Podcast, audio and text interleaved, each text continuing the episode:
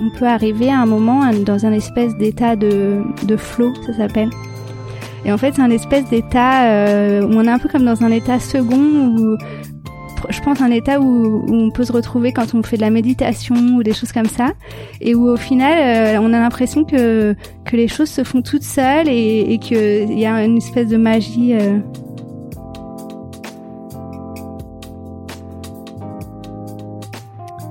Bienvenue dans Vibration. Une passion, un auteur, un livre, un métier ou même une personne, vous découvrirez à travers ce podcast ce qui fait vibrer mes invités. Je m'appelle Clémentine et je vibre en écoutant les mots, les détails, les explications des autres à travers leur propre enjouement.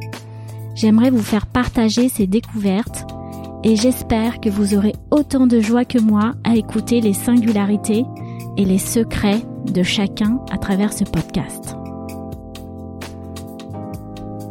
Aujourd'hui, je suis allée à la rencontre d'une passionnée de l'aiguille et du fil, des tissus et des belles matières. Je vous présente Jessica de Audi, artiste brodeuse. Jessica a un atelier de broderie à Paris, dans le 16e arrondissement, au nom de Minuci, M-I-N-U-2-S-I. Ce qu'elle préfère par-dessus tout, ce sont les détails sur les vestes de costume, particulièrement les boutonnières, sublimées par un travail à la main. Jessica vibre en se plongeant corps et âme dans ce travail minutieux de la broderie et les résultats qu'elle obtient sont connus et reconnus dans le monde du vêtement. Je vous invite aussi vivement à écouter son podcast du nom de Cravate Club où elle dévoile avec un invité de choix les secrets de l'élégance masculine. Vous pouvez le retrouver sur toutes les applications de podcast de votre choix. Bonne écoute Bonjour Jessica, très très heureuse d'être reçue en fait dans ton atelier euh, euh, de créatrice. Donc, est-ce que tu peux euh, nous en dire un petit peu plus sur ce que tu es? Bonjour Clémentine. Alors donc bienvenue dans mon atelier. Je suis je suis brodeuse, couturière aussi, mais surtout brodeuse. Et mon atelier se situe à Paris, dans le 16e arrondissement. Aujourd'hui, je voulais te t'interviewer pour ce podcast Vibration parce que j'ai remarqué que à chaque fois que tu parles de ton métier et spécialement euh, de la broderie, t'as les yeux qui pétillent et, donc j'ai senti cette vibration en toi qui, qui parvenait à travers tes mots. Et j'ai pensé que c'était euh, c'était une, une bonne idée de un petit peu plus en détail sur ce que tu fais. Et je voulais savoir euh, d'une manière générale qu'est-ce que tu fais comme broderie? Je peux faire à peu près toutes les broderies euh, qui existent, euh, que ce soit à l'aiguille ou au crochet. Mais ma spécialité euh, sont les broderies de boutonnières sur les costumes pour hommes et aussi les broderies d'initiales sur les chemises, mais aussi dans les dans les intérieurs de vestes sur les doublures ou dans les manches pour avoir vu euh, ton travail euh, sur les, les, boutonnières que je trouve vraiment euh, un travail de précision et, et d'élégance. je voulais en savoir un petit peu plus, savoir comment tu as eu l'idée un jour de te dire, bah en fait cette veste de costume elle est belle, mais vraiment les boutonnières ça va pas, donc il faut que je me forme à, au savoir-faire de la, de la boutonnière. Enfin comment tu es arrivé à, à cette précision là En fait c'est pas vraiment dans ce sens-là que c'est arrivé j'ai commencé par apprendre la couture et, et, ensuite je me suis dirigée vers euh, la spécialité qui est le tailleur pour hommes. Et en fait, dans, dans la spécialité du tailleur, on apprend euh, tout le montage d'une veste euh, de costume pour homme, qui est un montage fait la, la, plupart du temps à la main, de façon traditionnelle, comme à l'ancienne en fait. Et dans tout ce travail de la veste, il y a un moment où il y a le travail des boutonnières. Et du coup, euh, je sais pas pourquoi, euh, ça m'a tout de suite plu. Peut-être parce que c'était la partie euh, la plus euh, minutieuse de tout le, travail de la veste, même si globalement travailler sur une veste de façon traditionnelle à la main, c'est un savoir-faire qui est globalement très minutieux.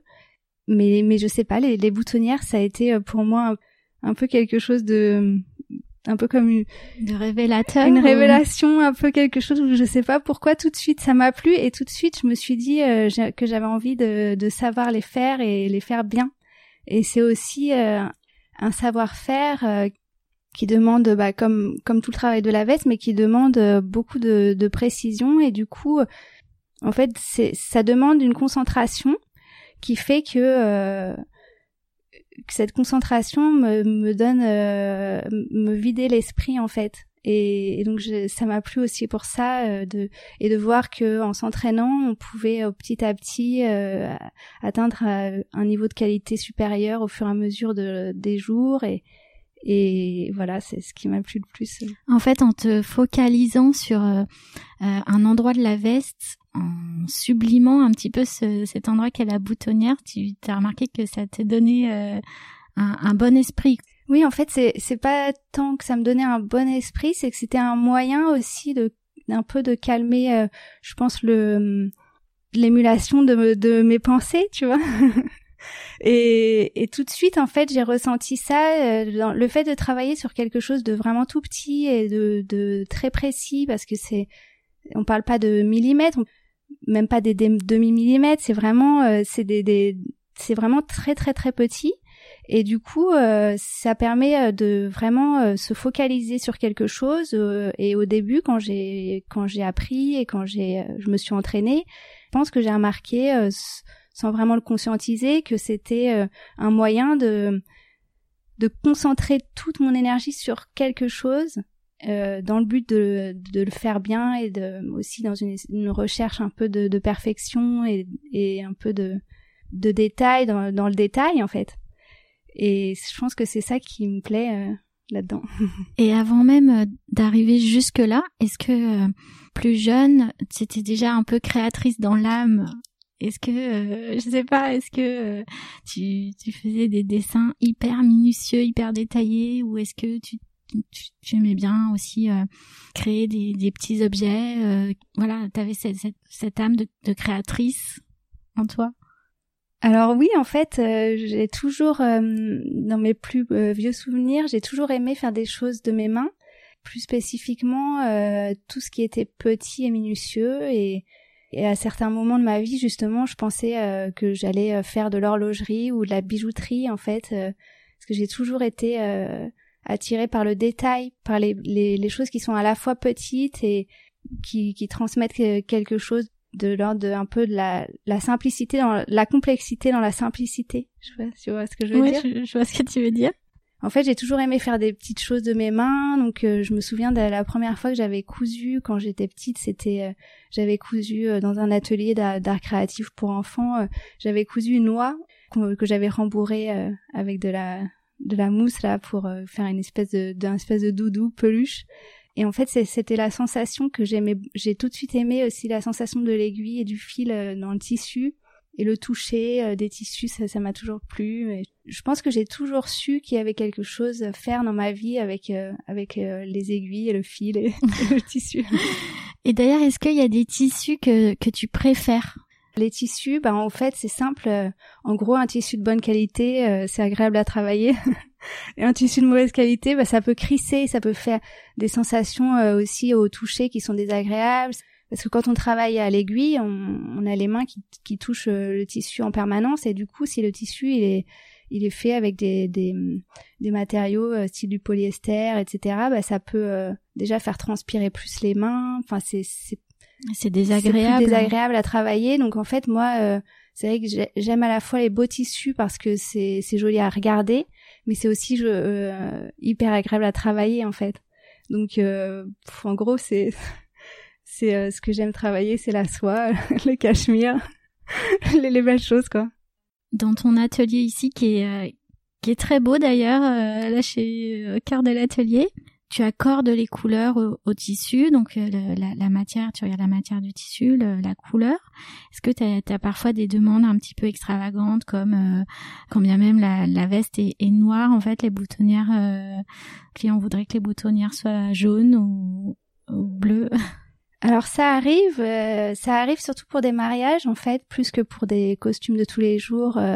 Ça m'est arrivé plusieurs fois euh, de faire des boutonnières pour des mariages, par exemple rouge sur un costume noir ou j'ai aussi des clients qui, qui me demandent des, parfois que la dernière boutonnière soit bleue, par exemple, et les autres grises, ou juste faire un, petit décalage de couleur pour donner une petite touche personnalisée et peut-être un petit peu originale sans, sans en faire trop.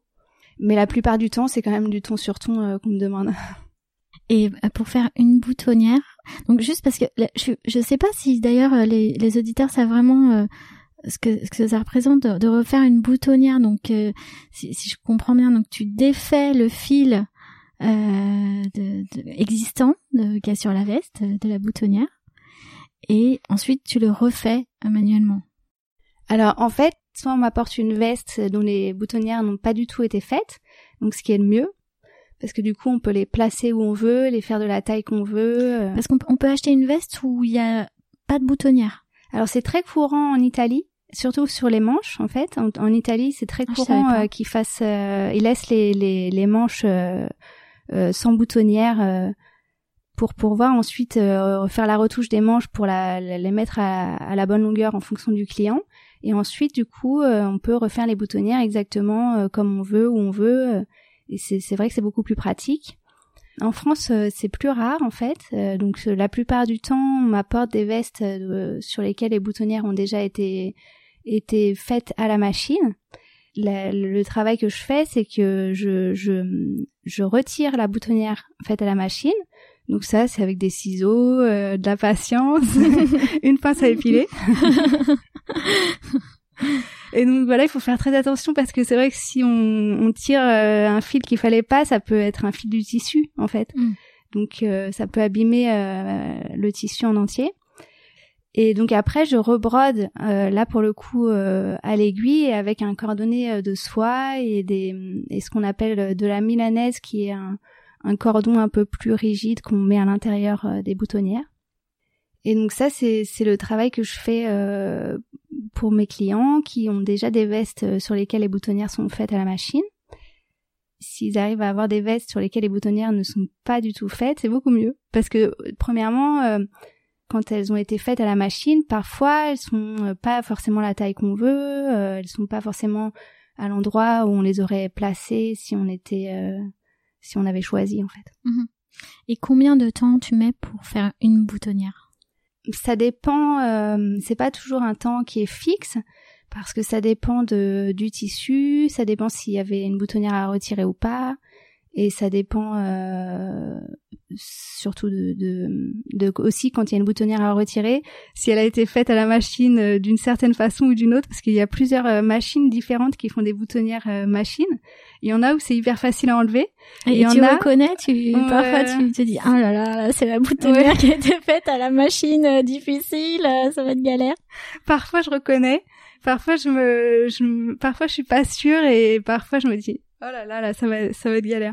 Mais en fait, il y a des machines, je sais pas, je connais pas bien les machines euh, qui font des boutonnières, mais je sais qu'il y en a où où c'est hyper compliqué parce qu'il y a, ils s'entremêlent plein de fils différents et et c'est hyper hyper serré. Mais en fait, en gros, on peut dire que euh, pour euh, mettre tout en place, une boutonnière, on peut compter environ 30 minutes si s'il y a une boutonnière à enlever et qu'elle est pas trop compliquée à enlever. D'accord. Et, euh, et après, ça peut aller aussi plus vite. Enfin, en gros, c'est compliqué de dire le temps de travail parce qu'en fait, ça peut aussi aller beaucoup plus vite quand on est lancé dans une veste et que c'est la dernière boutonnière de la veste et que et que du coup, on est dans, on a son rythme. Parce qu'en fait, la, la couture, euh, c'est c'est aussi ce que me disait beaucoup mon prof. C'est c'est un peu comme les instruments de musique. C'est-à-dire que si on on pratique tous les jours, on va avoir plus de naturel à faire les gestes, euh, les mains vont faire les choses plus naturellement. Et par exemple, quand on, il me disait quand il partait en vacances euh, trois semaines l'été, qu'il revenait à l'atelier en septembre, eh ben il, il, avait perdu un peu de vitesse, de dextérité, de d'agilité. Ah ouais, donc c'est intéressant et du coup t'emportes un petit peu du, du travail aussi en vacances ou alors euh, tu prends quand même des jours de congé mais en fait, il faudrait que il faudrait broder tous les jours pour euh, maintenir son niveau. non, mais en vrai, euh, quand, quand j'ai appris à faire les boutonnières, pour le coup, je partais vraiment avec euh, où que j'aille, j'avais toujours mon petit tissu avec mes boutonnières à faire dessus tous les jours. Et je partais en vacances avec, et, et tous les jours, c'était mon objectif, c'était de faire une boutonnière, au moins. Ouais. Et, et pour ceux qui aimeraient s'entraîner, le plus, le mieux, c'est de s'entraîner avec un fil qui contraste bien, parce que du coup, on voit vraiment tous les défauts et, et donc on, on progresse plus vite. Et du coup, est-ce que tu fais bénéficier ton conjoint de, de ce savoir-faire sur les, les boutonnières euh, ou est-ce que c'est, enfin, je veux dire, euh, souvent on dit euh, c'est les fils du cordonnier qui est le moins bien chaussé, ah bah ou le, le, le, fils, euh, la fille du, des, des, médecins qui est toujours malade, ou le... est-ce que la, est-ce que la, la brodeuse, est-ce que le mari de la brodeuse a, a ses boutonnières de fête? Alors, ça a été le cas un petit peu au début. Mais euh, oui, non, mes enfants ont des pantalons troués, mon mari n'a pas de non, en, fait, au départ, euh, au départ, tout à l'heure, tu m'avais demandé, mais je crois que j'avais pas vraiment répondu. En fait, euh, j'ai eu l'idée de, de me de proposer le service des boutonnières à la main à des clients particuliers. Un jour où sur un forum, j'avais lu quelqu'un qui demandait si c'était possible de bah justement de, de broder à, à, la main une boutonnière sur une boutonnière machine existante. Euh, parce qu'il voulait une milanaise sur sa sur sa veste. La milanaise, c'est la boutonnière du revers qui est un petit peu différente esthétiquement euh, des autres boutonnières. Et en fait, ça a été euh, cette cette question sur le forum. Euh, je sais pas qui l'a posée, mais en tout, je me souviens plus. Mais en tout cas, ça a été pour moi une révélation. je me suis dit, mais c'est exactement ça qu'il faut que je fasse. Et donc, et la réponse c'est quoi? C'est, euh, c'est, mais non, bien sûr qu'il faut pas le faire dessus. Ou... Et ben la réponse c'était que c'était une. Je me suis dit mais c'est une idée géniale. Mais sauf qu'en fait, le, cette personne qui qui était pas un couturier à la base, mais juste une personne qui s'intéressait euh, euh aux boutonnières euh, faites main, là où il y avait euh, genre une légère différence dans, dans son raisonnement, c'est qu'en fait, il fallait retirer la boutonnière à la machine pour en refaire une. Et donc je me suis dit mais c'est génial. Et donc j'ai emprunté les quelques costumes de de mon mari et et sur lesquels enfin des costumes qu'il portait plus et qu'il allait jeter. Et du coup je me suis entraînée, j'ai défait, j'ai refait, j'ai regardé ce qui était possible et au final euh, j'en ai déduit que c'était une super idée et donc j'ai commencé à proposer ce service là euh, et donc au début, je lui ai fait plein de boutonnières ah. sur ses costumes à lui Mais pour m'entraîner. costumes, du coup, il les a... non, après j'ai j'en ai fait quelques-uns, quelques-unes sur ses costumes euh, qu'il portait au quotidien. Mais en fait, euh, c'est comme tout, les cordonniers sont les plus mal chaussés. Au bout d'un moment, quand on travaille, on n'a pas envie de retravailler le soir. Alors, est-ce que c'est, est-ce que dans, ce secteur très euh, très précis de la boutonnière. Est-ce que tu te retrouves parfois face à, un marché euh, concurrentiel? Enfin, je veux dire, euh, moi, par exemple, j'ai jamais entendu parler d'autres personnes qui font de la boutonnière, mais est-ce que toi, parfois, tu, te dis, ben, je sais que j'ai une collègue qui, qui, le fait aussi, un collègue aussi, et tu es dans un marché un peu de concurrence? Alors je pense que ça pourrait être un marché où il pourrait y avoir de la concurrence. À ce jour, euh, je pense que personne ne fait encore euh, euh, mon activité de la façon dont moi je la pratique. Du coup, j'ai pas vraiment pour l'instant de, de, concurrence directe, même s'il me semble que j'ai entendu dire qu'un autre atelier à Paris euh, proposer euh, de faire juste euh, les boutonnières. Mais c'est vrai qu'avant, avant, je pense qu'avant moi, personne ne proposait les boutonnières directement avec le, enfin, en direct avec le client. C'était plutôt des personnes qui faisaient des boutonnières dans les ateliers pour les pour les tailleurs, qui ensuite vendaient la veste entière aux clients.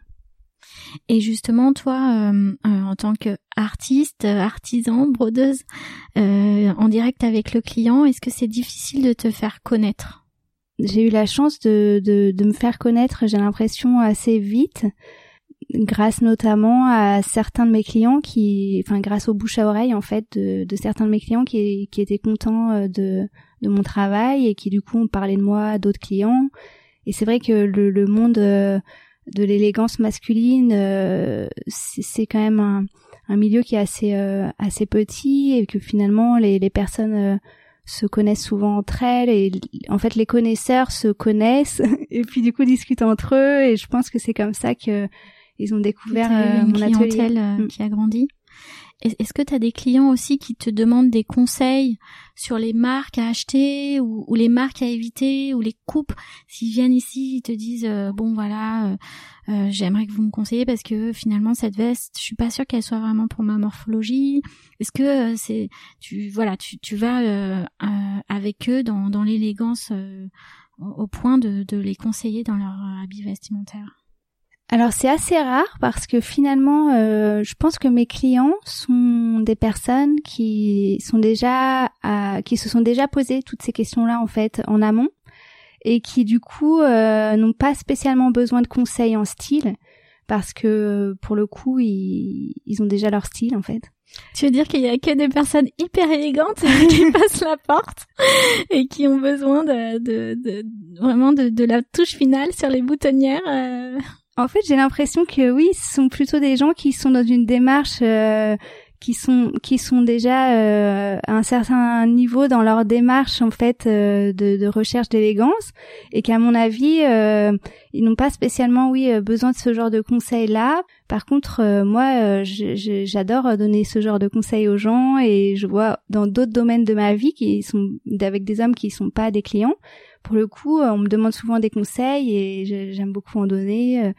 Mes clients vont plus me demander des conseils en termes de boutonnière, en termes de, ou alors me poser des questions sur euh, des techniques ou des choses qu'ils aimeraient savoir en, termes techniques, comment ça marche ou comment on, on, différencie une boutonnière bien faite d'une boutonnière mal faite, des choses comme ça.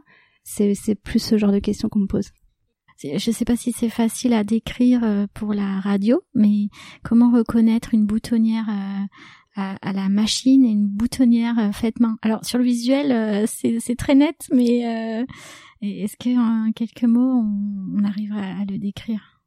En fait, très souvent, les boutonnières machines sont coupées. La machine, elle fait son travail, et après, on coupe à l'intérieur.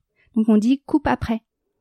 Et donc là, on peut voir en fait que entre les deux pans de la boutonnière, on peut voir qu'un tissu a été coupé, alors que bon, il y, a, un faux ami ou il y a, y a un, piège, c'est que effectivement il y a des boutonnières à la machine qui sont coupes avant, mais c'est plus rare et c'est plus haut de gamme et c'est plus on le voit on le voit moins souvent.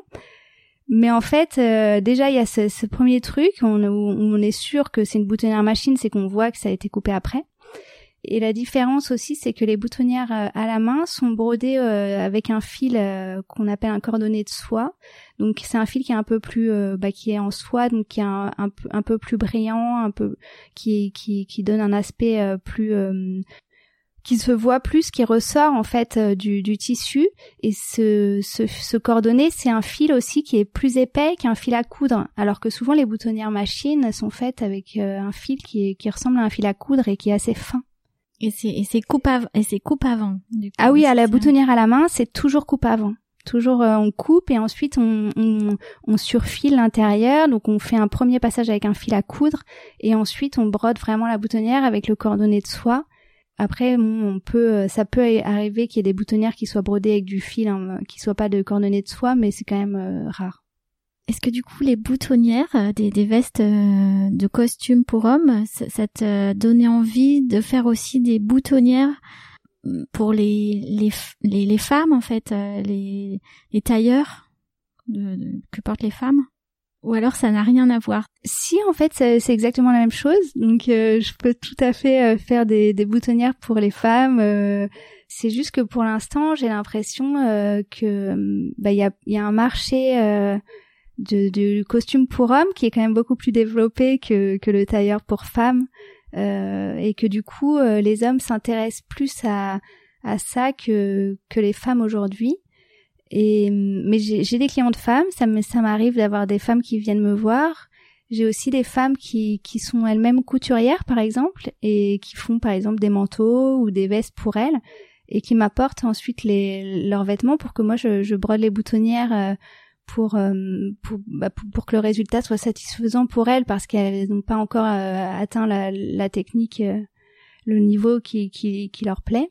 Effectivement, je pense que ce serait une bonne idée parce que du coup, pour les femmes, c'est bah, il y aurait peut-être plus plus d'originalité à, à faire, plus de, ça mettrait peut-être un peu plus de couleur et de de gaieté euh, dans dans mes boutonnières parce que c'est vrai que en fait j'adore euh, quand quelqu'un me demande me passe une commande de, quelque chose qui change un peu en termes de couleur, c'est vrai que c'est agréable pour moi aussi. Oui, de changer mm. de la monotonie. Pas faire que du, du, noir, du bleu et, et du gris dans ton travail, est-ce que tu as rencontré euh, parmi euh, tes clients des, des, personnes tellement passionnées du vêtement que ils auraient appris eux-mêmes aussi à donc à, faire leurs vêtements, mais mais aussi petit à petit hein, à faire leur boutonnière. Est-ce que tu as un client qui est venu en disant j'ai essayé quelque chose, bon ça a pas marché, je voudrais que tu le refasses, mais mais j'ai quand même essayé. Euh, voilà, est-ce que tu arrives à faire ce, ce lien-là avec certains clients? En fait, ça m'est déjà arrivé de refaire des boutonnières ratées. Mais en fait, j'avoue que je sais pas si c'était la personne qui les avait fait elle-même et qu'elle a pas osé me dire que c'était elle qui avait raté. ou si ça avait été fait par un retoucheur lambda, parce que ça arrive aussi que, que des personnes disent oui, oui, oui, pas de problème, je vous fais les boutonnières à la main, mais qu'au final, euh, bah, le résultat soit pas satisfaisant parce que en fait, euh, c'est vrai que c'est un savoir-faire qui demande quand même beaucoup de pratique et que euh, même quand on a une facilité à, à coudre à la main, euh, c'est pas pour ça qu'on arrivera en deux jours à faire des, des belles boutonnières. En fait, c'est quand même euh, ça demande de, l'entraînement et donc euh, donc voilà. Mais l'avantage, c'est que à moins d'avoir vraiment coupé n'importe comment ou quoi, c'est souvent récupérable ah oui, c'est une bonne nouvelle. On peut quand même essayer. Euh, j'avais vu sur ton sur ton site internet, euh, on donnera les les références euh, plus tard, que tu donnais des indications pour faire une milanaise avec des étapes de de, de broderie. Sur mon blog, tu veux dire Sur le blog peut-être? Oui. Oui, parce que sur en fait j'avais un, un blog plus perso que j'avais sur lequel j'avais euh, préparé un cours de boutonnière, mais en, photo avec différentes étapes. C'était à l'époque où, où, je savais pas trop comment faire pour me filmer moi-même. mais du coup, avec euh, j'avais fait un cours avec différentes euh, étapes de, de pour faire une boutonnière. C'était pas la milanaise, c'était la boutonnière standard en fait.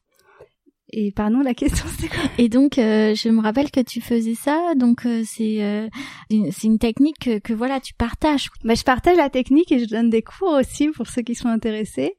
En fait, ce qui est bien dans ce, dans, en fait, moi, ce que j'ai adoré aussi dans, dans la, les boutonnières, c'est que, en gros, il y a, y a peu de techniques à connaître. En une heure et demie, je donne un cours où, où en gros, je, je transmets tout ce qu'il y a à savoir. Et après, euh, c'est à la personne de, bah, de pratiquer, de s'entraîner.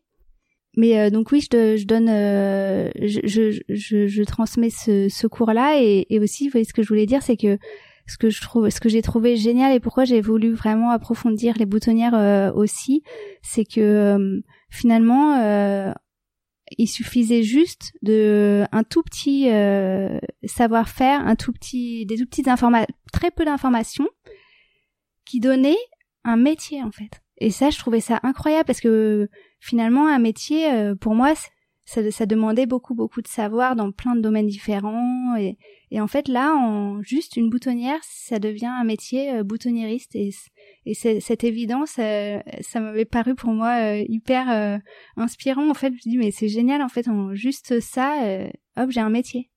Ouais, mais il y a quand même beaucoup de savoir-faire. Enfin, tu, tu, donnes tes secrets, euh, une grande partie de tes secrets en une heure et demie, mais comme tu disais, euh, il faut s'entraîner tous les jours, même en vacances. Euh, donc jusqu'à jusqu'à en faire son métier, je sais pas, mais oui, mais tu vois, par exemple, un violoniste, il va prendre deux ans de cours de violon et il saura toujours pas très bien jouer au violon.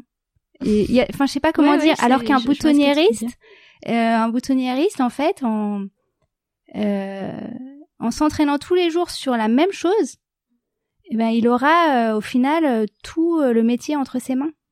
Alors que justement, bah pour pour bah pour un violoniste, c'est beaucoup plus de temps. C'est difficile d'être pour le justement le tailleur pour homme, ça me ça me semblait aussi. J'adorais faire des vestes entières, je trouvais ça génial, etc. Mais j'avais l'impression qu'il y avait un horizon de temps qui était trop lointain pour moi et comme j'avais besoin de vite euh, ou d'avoir euh, entre les mains euh, tout ce dont j'avais besoin pour me débrouiller en fait seule. Et ben j'ai trouvé que ça c'était une réponse en fait à mon besoin de de lancer quelque chose toute seule sans avoir besoin de de de monde ou de ou, de savoir-faire supplémentaire ou de formation. Euh, mm. Et du coup, tu es brodeuse. Est-ce que tu suis euh, des formations dans ce domaine-là ou même dans d'autres domaines autour de, de l'aiguille et du fil? Alors j'adore me former. Du coup, euh, si je pouvais, bah, je ferais des formations tout le temps. j'adore apprendre des nouvelles choses et en fait depuis toujours donc j'avais quand j'ai fait cette formation de tailleur pour hommes j'ai travaillé un peu dans des ateliers euh, en Italie, après en France. J'ai toujours euh, eu dans l'idée de continuer toujours de me former. Et euh, parce que c'est vraiment pour moi, ça me nourrit beaucoup d'apprendre des nouvelles choses et de voir des gens faire des choses que je sais pas encore faire et que j'ai envie de faire. Et du coup, j'ai toujours fait au, moins chaque année une semaine un stage de broderie. Donc j'ai fait de la broderie indienne, euh, j'ai fait de la broderie d'or, j'ai fait euh, de la broderie bretonne, de la broderie euh, blanche. de la reine d'Angleterre, ça Non, la broderie blanche, c'est la broderie, tu sais, les, les, lettrages en relief qu'on voit sur les anciens draps.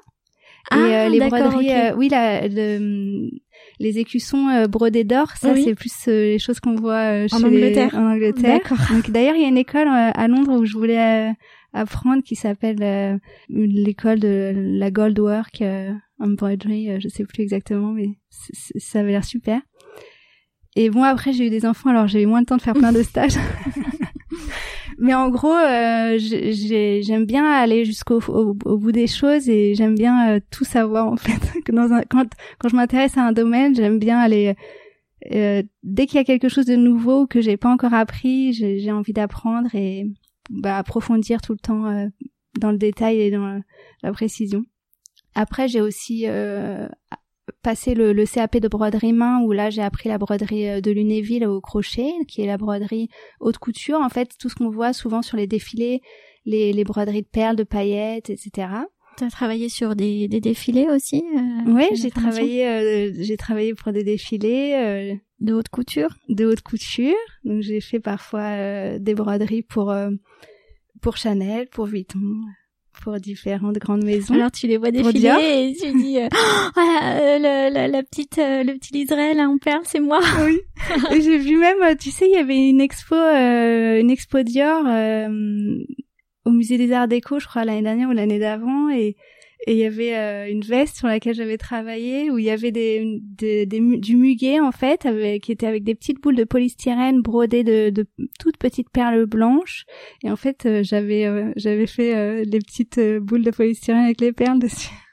Donc j'étais super contente de le voir dans le musée et, et donc euh, j'ai fait, euh, j'ai travaillé donc un peu sur les sur, sur, les défilés, mais ce qui était un peu plus compliqué pour moi, euh, c'était en termes d'organisation parce que souvent quand on travaille sur sur des broderies pour les défilés, c'est en dernière minute. Et c'est c'est par exemple pendant une semaine, les brodeuses sont dans les ateliers de 8 heures à minuit ou même parfois plus tard et en fait, c'est vrai qu'on on nous appelle deux trois jours avant, il y a besoin de brodeuse, faut vite être euh, être prête. Donc je trouve ça que ça m'a c'était un peu frustrant pour moi parce que j'aurais bien aimé le faire plus souvent, mais que ça n'a pas toujours été possible en termes d'organisation euh, personnelle. J'imagine aussi qu'il faut faut être prêt assez vite pour les défilés parce que tout, est organisé un petit peu au dernier moment. En fait, c'est vrai que pour les euh, pour les défilés, c'est tout le temps de la dernière minute en fait, parce que en gros tout ce qui est fait en France, euh, c'est fait en France euh, parce que euh, c'est urgent. D'accord, c'est bien dit. Alors juste pour pour terminer, j'ai une, une dernière question pour toi. Qu'est-ce que tu préfères faire le plus? Je, comprends bien que faire les boutonnières, c'est ce que tu aimes faire, mais est-ce qu'à côté de, de ce travail en, en, broderie ou alors euh, en, en, couture, est-ce qu'il y a quelque chose aussi que tu aimes faire? C'est pas ton ton cœur de métier, mais par contre, euh, c'est aussi des gestes que tu aimes. Ces derniers temps, ce que j'ai le plus apprécié, c'est la broderie au point de Beauvais. Euh, c'est une broderie euh, au crochet en fait qui se travaille sur métier. on, on, tend le tissu sur un métier à broder et on brode avec le crochet de Lunéville, mais c'est uniquement une broderie au fil. Et, et la spécificité de cette broderie, c'est que tous les motifs, on les travaille dans le sens inverse des aiguilles d'une montre. Et en fait, c'est toujours le même point, c'est un point euh, de chaînette qui est tout petit petit. Et en fait, en travaillant le motif, le fait de toujours travailler dans le même sens, ça crée une petite côte, un petit relief. Et en fait, c'est hyper délicat, hyper euh, hyper fin et et en fait, ça, ça, pour moi, c'est tout ce que j'aime en fait dans dans la précision du geste et de la broderie euh, vraiment vraiment dans le détail et, à la fois j'aime le, le rendu final mais j'adore aussi le faire parce que c'est euh, c'est comme euh, ce que j'aime dans les boutonnières, c'est que une fois qu'on est lancé, c'est un peu euh, ce qu'on appelle souvent dans ce que les personnes en fait décrivent de de ce qu'ils aiment dans le fait de travailler de ses mains, c'est on, peut arriver à un moment dans un espèce d'état de de flow, ça s'appelle. Et en fait, c'est un espèce d'état où on est un peu comme dans un état second où je pense, un état où, on peut se retrouver quand on fait de la méditation ou des choses comme ça, et où au final, euh, on a l'impression que que les choses se font toutes seules et, et qu'il y a une espèce de magie. Euh. C'est ta, ta vibration intérieure euh, qui, qui t'emporte. Ouais, c'est exactement ça.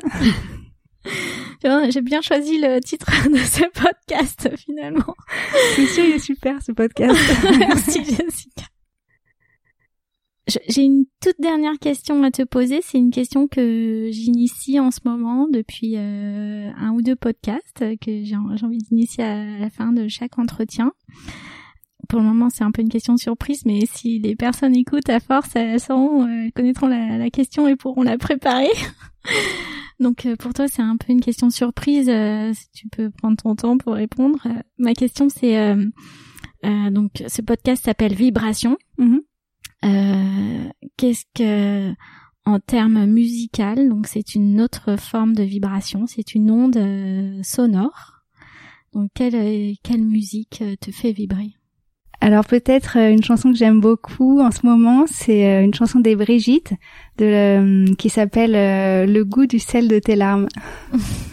Waouh, le, le, titre est, prometteur. Oui, c'est très, bah, très émouvant. on va écouter. Merci beaucoup Jessica pour ton accueil ici et pour cet entretien euh, très précis, très technique et, et très vibrant. Et euh, j'espère à très vite. Merci Clémentine.